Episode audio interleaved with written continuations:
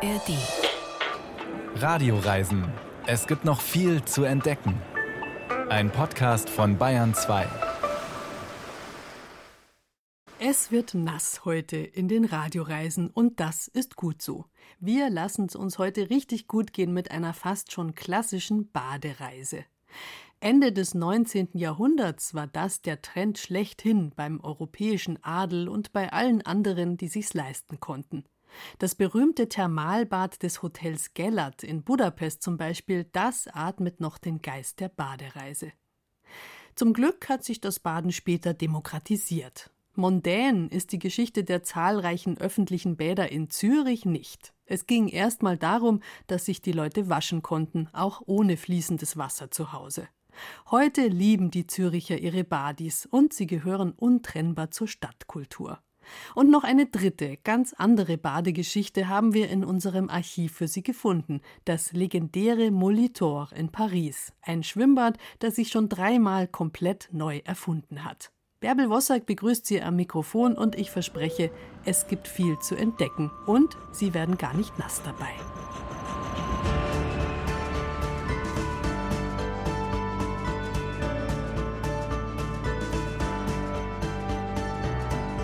Zürich hat, das wissen die wenigsten, die vermutlich größte Dichte an Schwimmbädern der Welt. Die Stadt ist Spitzenplätze gewohnt. Sowohl bei der Lebensqualität als auch bei den Kosten liegt Zürich regelmäßig ganz vorne.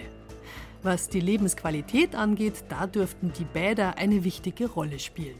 Badi werden die Bäder genannt. Und wer sich nicht sofort outen will als Fremdling, der sagt auf keinen Fall das Badi. Die Badi heißt es von die Badeanstalt. Warum es so viele Badis gibt und warum die Züricher sie innig lieben, das erklärt uns jetzt Leslie Rowe.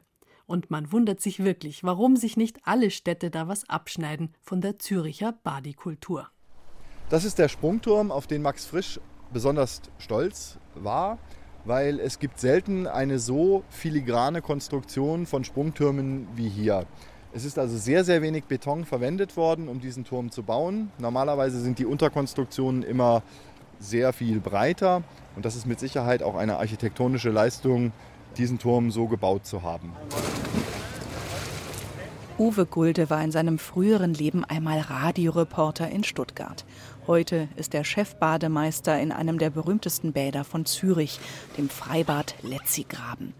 Sein Ansehen verdankt das Bad nicht nur seinem großen Becken, seinen weiten Liegewiesen oder dem besonders filigranen Sprungturm, sondern vor allem dem Mann, der die Anlage entworfen hat. Wer das war, diese Frage hat es sogar in Günter Jauchs Wer wird Millionär Show geschafft.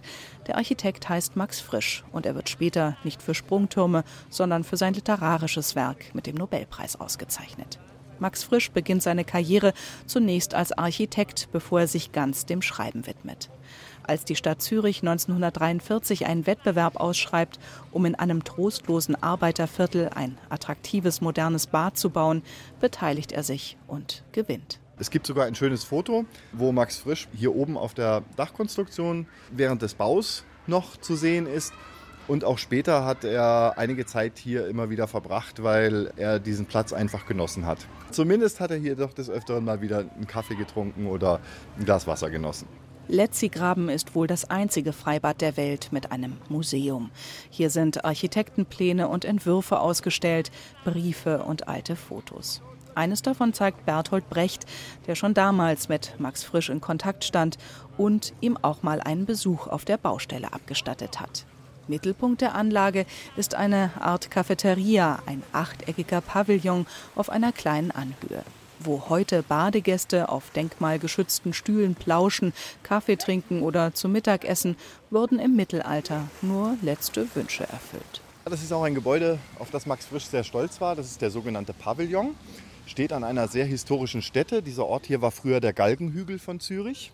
Heute ist hier das Restaurant und das Kiosk untergebracht und das war auch von jeher schon. Um die 170.000 Badegäste pro Jahr tauchen und schwimmen heute in dem Becken des Letzigrabens. Damit ist das Bad nicht etwa einsame Spitze. Die Züricher baden gerne und oft und sie können es auch, denn umgerechnet auf die Einwohnerzahl hat Zürich die größte Bäderdichte Europas, vermutlich sogar weltweit wie Hermann Schumacher meint. Er ist der Chef aller Bäder der Stadt. Auf einer großen Karte in seinem Büro sind die meisten der 42 Anlagen abgebildet. Die gelben, das sind äh, Schulschwimmanlagen, die roten sind äh, Freibäder und die blauen sind die Hallenbäder.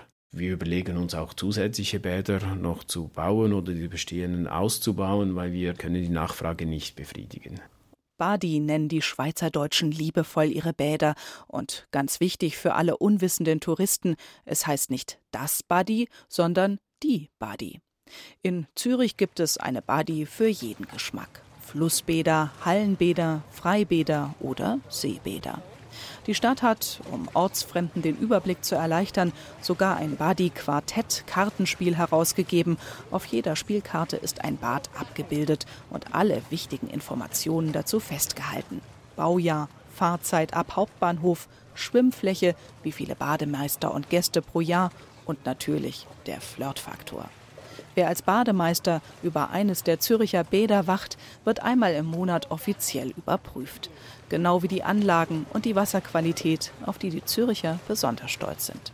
Die ist da sehr hoch. Wir sprechen hier von AAA-Qualität nach schweizerischen Standards. Wir genießen die höchste Wasserqualität, die man haben kann wird auch mehrfach jährlich überprüft und da halten wir natürlich auch Sorge dazu. Die Geschichte der Züricher Bäderkultur reicht weit zurück. Schon unter den Römern wurde das Baden am Zürichsee kultiviert. Die ersten geschlossenen Badeanstalten der Stadt, die teilweise bis heute erhalten sind, entstanden aber aus einer wachsenden Hygienekultur im 19. Jahrhundert. Im Vergleich zu anderen Städten der Schweiz waren Haushalte in Zürich zwar schon damals verhältnismäßig gut ausgestattet, aber trotzdem hatten 40 Prozent der Häuser noch kein fließendes Wasser. So rechneten die Stadtväter scharf nach und kamen zu einem sehr schweizerdeutschen Ergebnis, nämlich dass es teurer wäre, alle Häuser der Stadt mit fließendem Wasser zu versorgen, als öffentliche Bäder zu bauen. So entstand das erste Badehaus für Frauenzimmer und viele andere Bäder sollten folgen. Auch in anderen Städten der deutschsprachigen Schweiz wie in St. Gallen oder Bern entstanden in dieser Zeit Bäder, freilich nirgends so viele wie in Zürich. Hier trafen sich die sonst so zurückhaltenden Einwohner der protestantischen Zwingli-Stadt nicht allein zum Reinigen, sondern zum Vergnügen. Streng nach Geschlechtern getrennt, zum Plauschen und Planschen im seichten Wasser von Limmat, Siel und Zürichsee. Die älteste, bis heute erhaltene Badeanstalt der Stadt stammt aus dem Jahr 1864 und liegt im sogenannten Schanzengraben, einem Kanal, der unter dem Botanischen Garten an der alten Zürcher Stadtmauer entlang in die Siel fließt. Noch heute ist der Schanzengraben ein Männerbad, das vor allem gern von den vielen orthodoxen Juden besucht wird, die in der Stadt leben. Erst abends öffnet die Anlage ihre Türen auch für Frauen, nicht zum Baden, sondern zum Feiern.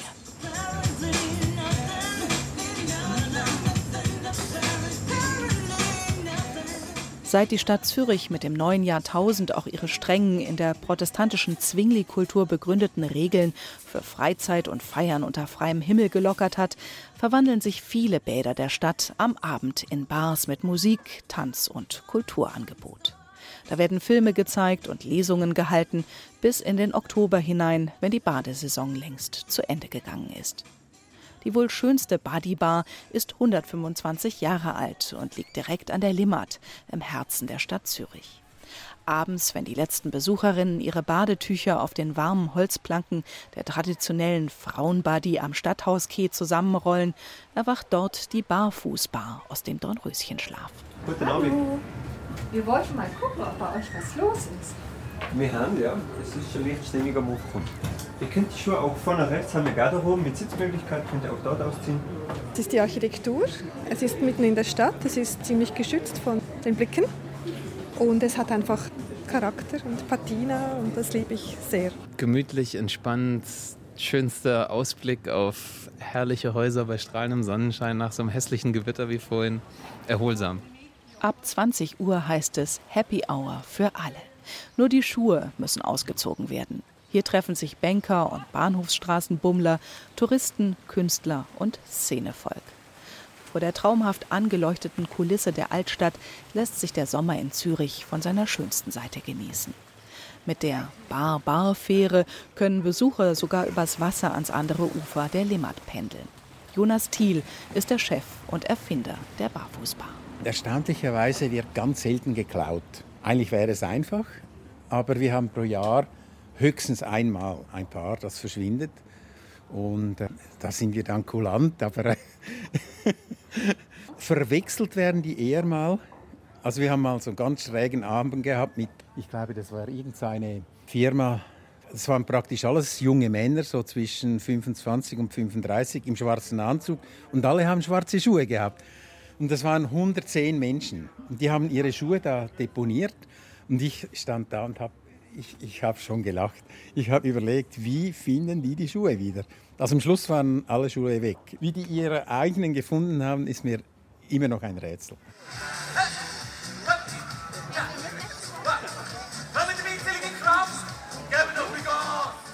Höhepunkt der alljährlichen Badesaison in Zürich ist, neben dem Limmatschwimmen, die große Seeüberquerung.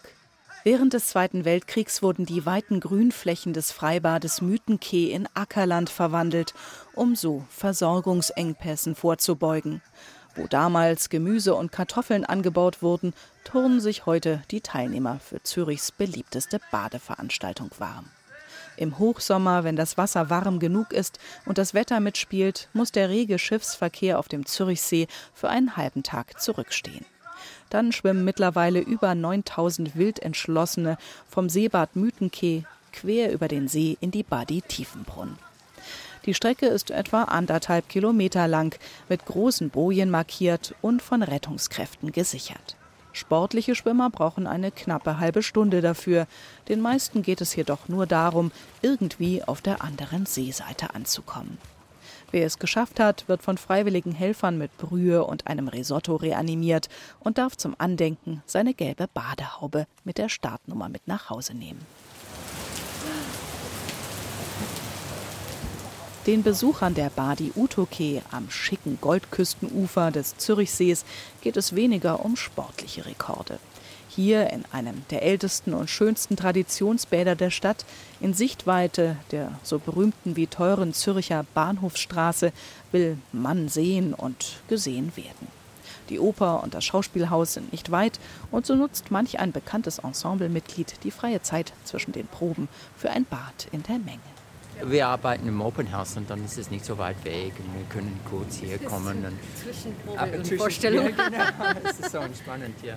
Und es gibt auch sehr viele Künstler, die kommen auch hierher und finden einfach, die Leute sind interessant. Wenn man ins Gespräch kommt, natürlich. Das ist schon eine spezielle Atmosphäre. Ja. Es ist für mich auch in der Nähe. Ja, wir waren schon gerade im Wasser und wir überlegen uns vielleicht nochmal, wenn der Sturm vorbei ist. Die leicht orientalisch ganz aus Holz gestaltete Badi ziert viele alte Postkarten der Stadt Zürich. Und mancher Besucher erinnert sich auch noch an die Zeit, aus der die Postkartenbilder stammen. Die orientalischen Türmchen und verspielten Laubsägearbeiten von damals sind der Neuzeit zum Opfer gefallen. Das ursprüngliche Tropenholz wurde durch Föhrenholz ersetzt. Auch manche Badetradition ist in Vergessenheit geraten. Wer früher Geschäfte machen wollte, den schnellen, kostenlosen Rat eines Anwalts brauchte, ging in die Badi. Der Grund? In der Badehose hat niemand eine Rechnung gestellt, aber jeder gern informell geplauscht. Heute nutzen die Zürcher Geschäftsleute die Badi nicht mehr für Vertragsverhandlungen, aber durchaus, um zwischen zwei Terminen aufzutanken und sauber und entspannt zum nächsten Treff zu eilen. Für 100 Franken gibt es ein Jahresticket und zwar für alle Buddies der Stadt. Damit ist Badengehen im teuren Zürich keine Sommersünde, sondern eines der wohl preisgünstigsten und zugleich schönsten Vergnügen, die es dort für Einheimische wie für Touristen gibt. Die Radioreisen auf Bayern 2 gehen heute baden. Im Fluss und im See waren wir schon und in den Becken der Züricher Badis. Wie gesagt, da war nichts Mondänes geplant und besonders ausschweifend oder gar anzüglich ist es dann der prüden Schweiz auch nicht zugegangen. Ganz anders sieht die Sache bei dem Schwimmbad aus, das wir jetzt besuchen. Der erste große Unterschied, es steht in Paris, nicht in Zürich, und da schaut die Mentalität schon mal ganz anders aus. Die Liebe und die Verführung, die Eleganz und der Flirt, das klingt nach Klischee, aber es ist halt doch was dran. Das Molitor beweist es, das mondänste Schwimmbad von Paris, das genau dafür gebaut wurde, sehen und gesehen werden.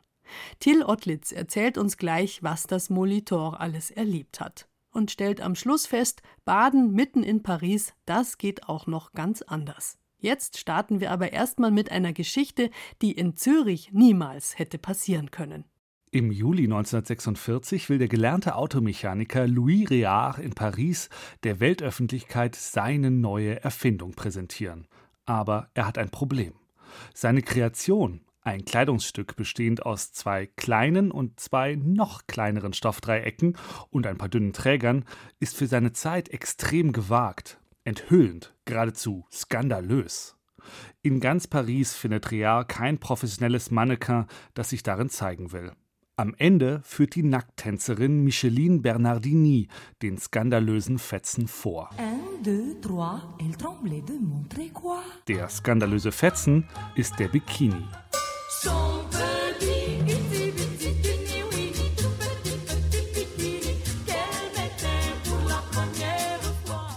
Weniger Probleme hat Louis Réard, einen Ort für seine Weltpremiere zu finden. Er lädt Reporter und Fotografen an den liebsten Strand der Pariser, in ein damals schon legendäres und sehr libertäres Freibad, die Piscine Molitor. Service. Il faut toujours frapper, même si la chambre est propre. Das ist Silvestre. Er arbeitet als Concierge im Molitor, und zwar im Hotel Molitor, der dritten Inkarnation dieses geschichtsträchtigen Ortes. Doch dazu kommen wir noch. Alle Zimmer haben Blick auf das Schwimmbecken im reinen Art Deco-Stil. Das Molitor hatte sozusagen mehrere Inkarnationen. Die erste begann mit der Eröffnung 1929. Zu dieser Epoche waren Schwimmbäder hier in Paris sehr in Mode. Et à la même époque, vous aviez une, une mode des, des piscines.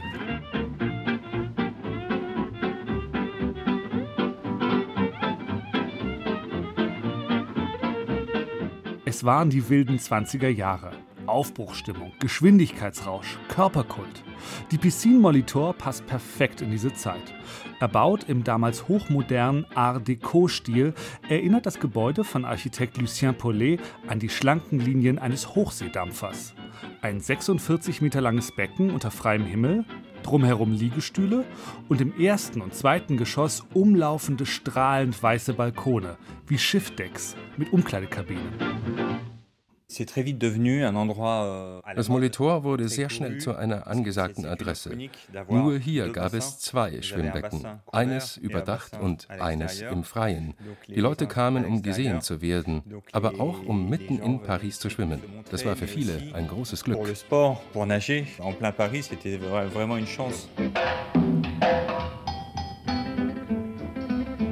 Das Molitor bietet den Parisern ständig neue Attraktionen. Im Sommer schüttet man Sand am Beckenrand auf, ein früher Vorgänger unserer heutigen Stadtstrände. Im Winter verwandelt man das Außenbecken in eine Eisbahn für Schlittschuhläufer. Ich habe mich für zwei Nächte im Hotel Molitor einquartiert, weil ich wissen will, was vom Mythos des Ortes heute noch übrig ist weil es ein günstiges Wochenendangebot gibt. Die Zimmerpreise hier starten normalerweise bei 220 Euro pro Nacht.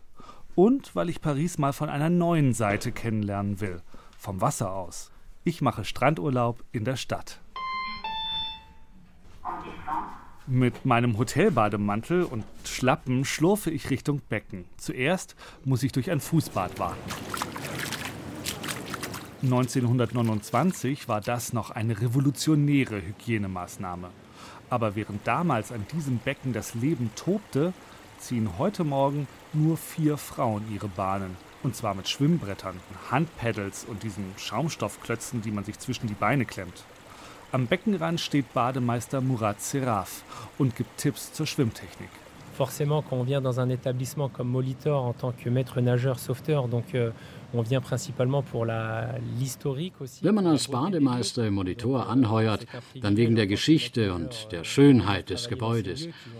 Das ist ein Privileg, an so einem mythischen Ort arbeiten zu dürfen. Jeden Tag, an dem ich herkomme, freue ich mich.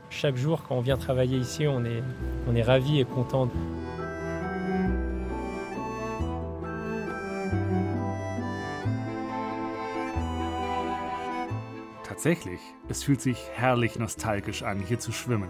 Keine Wasserrutsche oder Whirlpool stört die denkmalgeschützte Anlage. Dafür muss ich mich die ganze Zeit zwicken. Bin ich wirklich mitten in Paris? Im Hier und Heute? Oder doch auf einem Ozeandampfer in den 30er Jahren? Doch das Molitor hat nicht nur als Badeanstalt Geschichte geschrieben.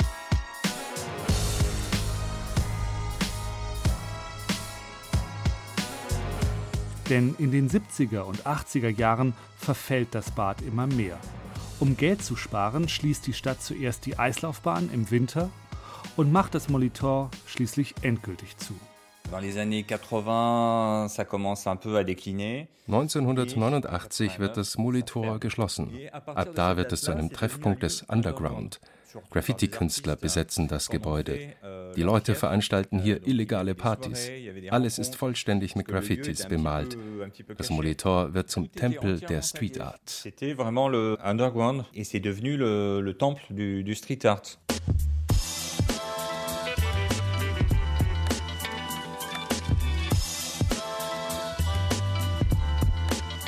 Auf Fotos aus der damaligen Zeit ist das Molitor tatsächlich nicht wiederzuerkennen. Aus dem blitzweißen Ozeandampfer ist ein von vorne bis hinten vollgesprayter Zug geworden. Ein Whole Train, wie man das in der Graffiti-Szene nennt. Das war das zweite Leben des Molitor. Das Hotel Molitor von heute hält diese Zeit in Erinnerung, obwohl die Original-Graffiti alle bei Renovierung und Wiederaufbau zerstört wurden. Silvestre führt mich zum überdachten Bassin d'Hiver. Auch hier reihen sich Umkleidekabinen um das Becken. Die letzte Kabine da links wurde von einem recht bekannten Künstler gestaltet, der sich Monsieur Chat nennt. Man sieht seine Katzen an Wänden in ganz Paris. Tatsächlich, als wir die Tür zu der Umkleidekabine aufmachen, grinst mich eine Comic-Katze an. Jede Kabine ist von einem anderen Graffiti-Künstler gestaltet. Unter einer Kabinentür triefen gesprayte Wassertropfen heraus. In der nächsten kleben hunderte Origami-Vögelchen an den Wänden. Regelmäßig lädt das Molitor einen Street Art Künstler ein, hier einen Monat lang kostenfrei zu wohnen und zu arbeiten. Silvestre zeigt mir in der Eingangshalle das meist fotografierte Kunstwerk im Gebäude. Ein Rolls-Royce, über und über mit Graffitis bemalt. Cette voiture appartenue à Eric Cantona, le fameux joueur de, de foot. Dieses Auto hat Eric Cantona gehört, dem berühmten Fußballer. Der Künstler John One hat den Rolls für eine Wohltätigkeitsauktion bemalt und der Chef unseres Hotelkonzerns hat ihn ersteigert. Und seitdem steht er hier. Es ist ein Auto, aber auch ein Kunstwerk. Man will ihn berühren, sich hinter Steuer setzen. Er symbolisiert erreichbaren Luxus. C'est luxe accessible. Ob dieser Luxus wirklich so erreichbar ist, darüber entbrannte ein heftiger Streit, als das Molitor gerade in sein drittes Leben starten wollte. Anfang der 2000er war das Gebäude so stark verfallen, dass die Stadt Paris es am liebsten abgerissen hätte. Doch der damalige Kulturminister Jacques Lang verlieh dem Gebäude im Eilverfahren Denkmalstatus. Die Stadt Paris hatte wenig Geld, also wurde die Restaurierung öffentlich ausgeschrieben. Den Zuschlag bekam ein französischer Hotelkonzern und der machte, schon um die Renovierungskosten wieder hereinzuholen, ein Fünf-Sterne-Hotel daraus.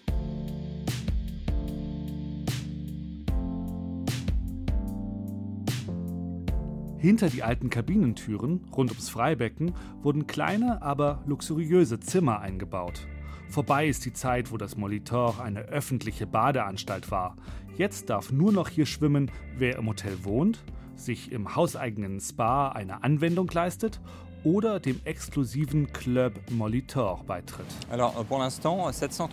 Der Club Molitor hat zurzeit 737 Mitglieder. Insgesamt sollen es nicht mehr als 1000 Mitglieder werden. Die meisten kommen, um hier in Ruhe zu schwimmen und mit unseren Personal Trainern zu arbeiten.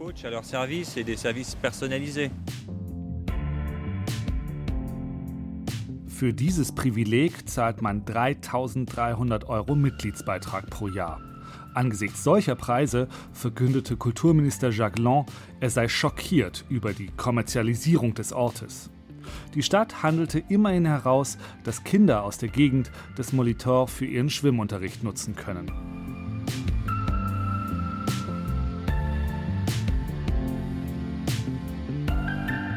Das Molitor von heute ist ein exklusives Strandresort für Pariser mit dem nötigen Kleingeld, die einfach mal weg von allem wollen, ohne gleich weit weg zu fahren.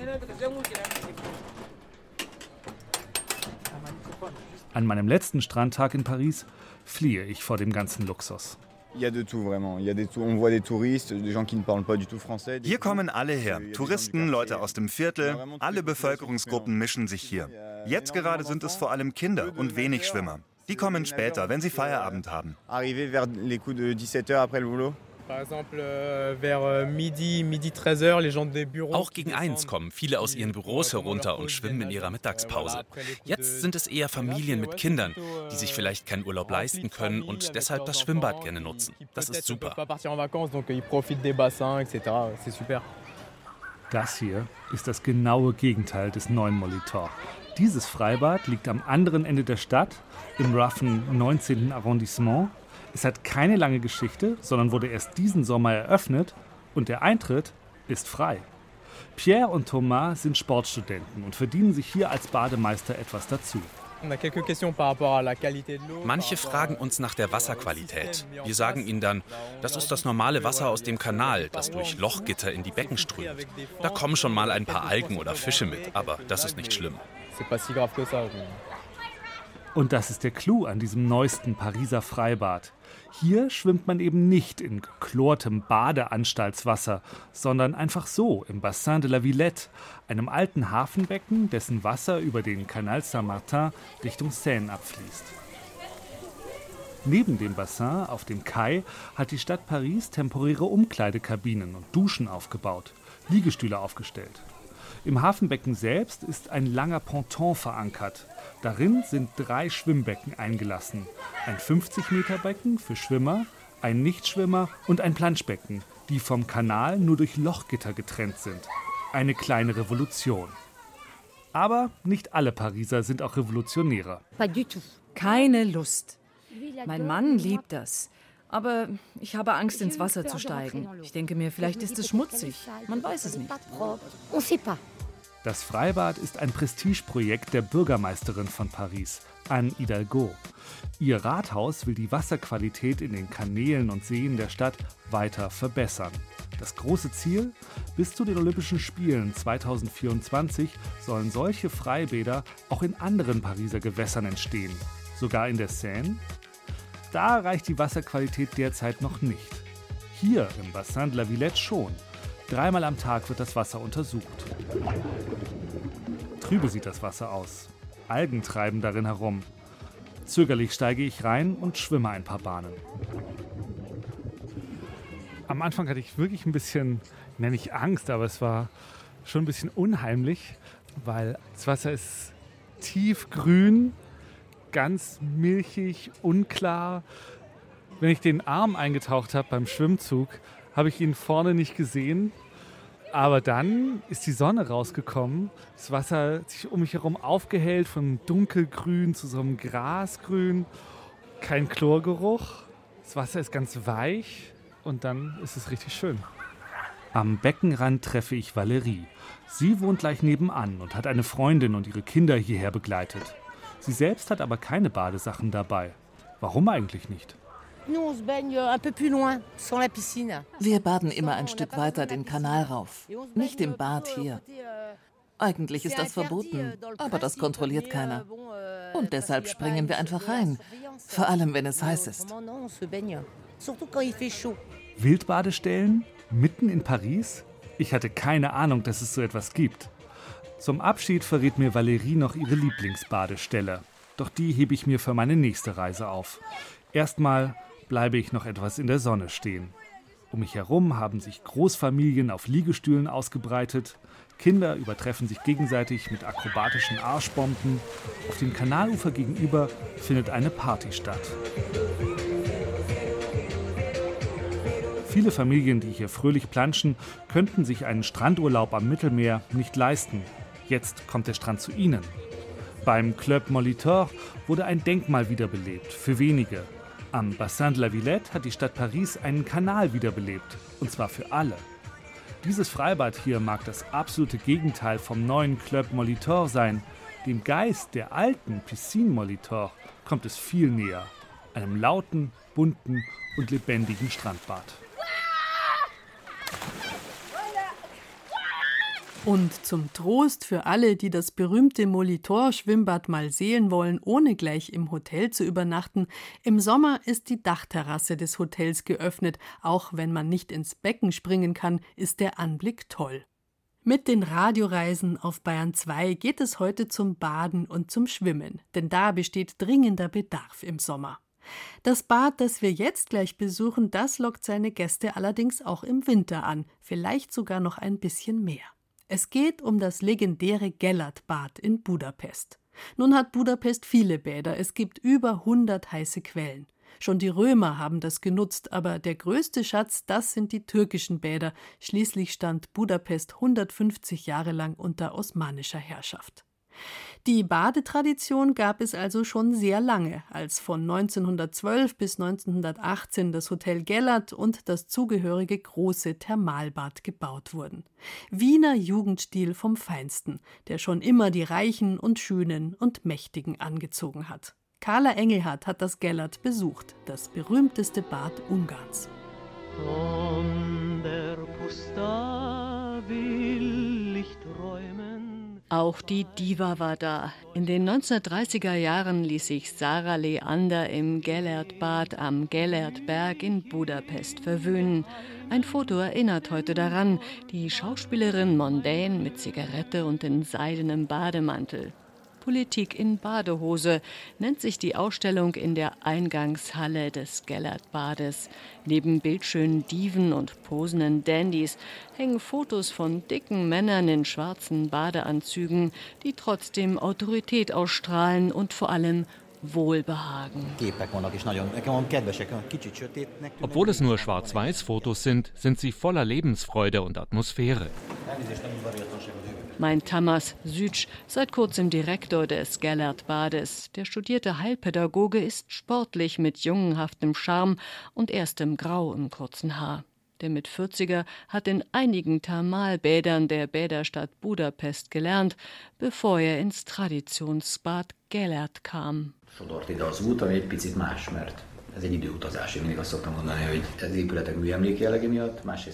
Es war eine Art Zeitreise. Hier im Gellert traf ich auf eine ganz andere Welt. Zum einen wegen der Geschichte, dem Denkmalscharakter des Gebäudes, zum anderen wegen der Mitarbeiter. Hier begegnen wir einem ganz anderen Typ, einem anderen Rhythmus. Die Stammgäste sind anders, die meisten lieben die Traditionen des Bades. Sie leben mit uns und wir mit ihnen.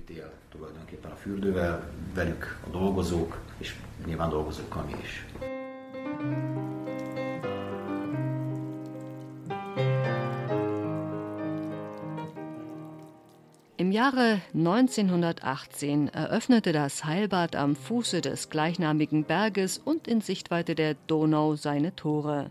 Die warmen Quellen, die das Heilbad speisen, nutzten schon Römer und Türken zum Bade. Den Namen Gellert bekam Bad, Berg und Hotel von einem Bischof. Der Legende nach haben die heidnischen Ungarn einen missionierenden Bischof namens Gellert in ein Holzfass vom Berg in die Donau geschleudert. Sein Denkmal thront heute über allem, vor allem über dem Gellert-Bad im Jugendstil, mit seinen hohen Säulen, bunten Glasfenstern und farbenfrohen Mosaiken ist es eine ungarische Variante des Jugendstils. Folklore-Muster auf Jolnai-Kacheln, Inhalt und Material ungarisch. Der Eingangsbereich gleicht einer Ruhmeshalle mit antiken Göttinnen, plätschernden Brunnen und dezentem Oberlicht durch buntem Glas. Von hier geht es für umgerechnet rund 20 Euro in die Heilbereiche. Rechts Frauen, links Männer. Das Schwimmbad und die Außenbecken dürfen gemeinsam benutzt werden. Sie sind klein, aber fein. Äh, eine ganz äh, eigene Atmosphäre. Ich fühle es so und die anderen Leute auch. Aber es ist nicht so sehr groß, die ganze Bäder, weil es war zuerst nur für die Gäste des Hotels. Und nach dem Ersten Weltkrieg war es diese äh, Welt... Äh, es war die Weltwirtschaftskrise, die das Bad für alle öffnete, erzählt Judith, die erst als Gast und seit mehr als 15 Jahren als Angestellte dem Bad die Treue hält. Die Frauenabteilung wurde im Zweiten Weltkrieg von einer Bombe zerstört. Nach notdürftigen Reparaturen wurde sie vor fünf Jahren komplett renoviert.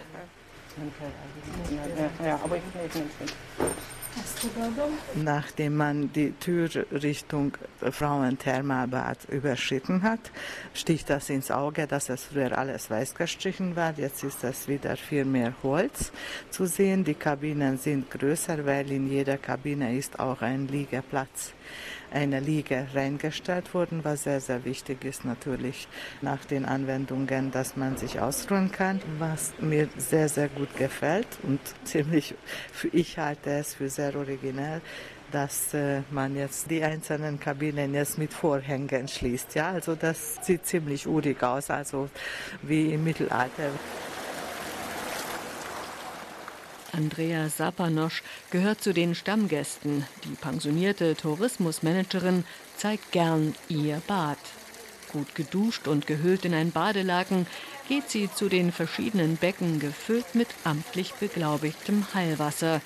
Das leicht schweflig riechende, aber doch recht klare Nass enthält Calcium, Magnesium und Wasserstoffcarbonat. Chloridsulfat und Natrium wie Fluoridionen. Also jetzt sind wir im Thermalbad mit zwei Becken. Der eine Becken hat wiederum also 38 Grad und der andere 36 Grad. Diese zwei Grad machen sehr viel für den Körper aus. Also wenn man schwimmen möchte, also schön langsam, gemächlich, also wegen Bewegungsbeschwerden oder so Unterwasserübungen zu machen, dann eignet sich nur der Becken mit 36 Grad. Mit 38 Grad ist das eigentlich für deinen Körper untersagt. Da siehst du auch, hier bewegen sich die Menschen nicht. Hier wirkt nur das Wasser. Es tut so gut, sich von den Wellen leicht bewegen und von dem Heilwasser heilen zu lassen. Denn es ist gut für Gelenke, Wirbelsäule, Bandscheiben, Kreislauf und für die Seele. Wer will, bekommt medizinische Betreuung oder zusätzliches Wasserturnen im Schwimmbecken.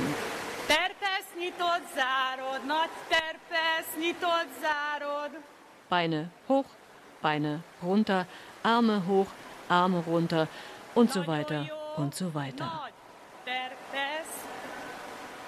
Danach ist Frau schon reif für eine Massage, die Piroschka anbietet, die wirklich so heißt wie Lieselotte Pulver im Ungarn prägenden Schmachtfilm Ich denke oft an Piroschka. Doch die Piroschka vom Gellertbad wirkt wesentlich handfester. Sie bietet Aromarelax-Massage, Jockey-Massage, Cellulitis-Massage, Aroma-Relax-Massage, Schokomassage, Antizellulitis-Massage, Lava-Stein-Massage, Wassermassage und eine Manager-Massage, die erfolgt im Sitzen, denn auch im Büro sitzt man schließlich. Eine Sitzmassage ist sicher nicht jedermanns Sache. Apropos Mann, der kleine Unterschied wird im Gellertbad noch sehr genau genommen, zumindest von Montag bis Freitag. Ganz glücklich ist Direktor Tamas Südsch damit nicht. Unsere ungarischen Stammgäste wollen die Trennung. Die ausländischen Gäste jedoch, die auch recht zahlreich sind im Gellertbad, verstehen das nicht. In der Woche getrennt, nackt oder mit Schürzchen und dann am Wochenende Frauen und Männer zusammen. Das lässt sich schwer vermitteln. An gemischten Tagen bleiben die ungarischen Stammgäste aus. Die Bäderkonkurrenz ist groß. Die Bäderstadt besitzt mehr als 120 warme Quellen, 21 Schwimmbäder, die Hälfte davon Heilbäder. Wenn wir uns auf dem Markt behaupten wollen, müssen wir flexibel sein, uns dem Zeitgeist, den Ansprüchen anpassen. Dafür unternehmen wir natürlich alles.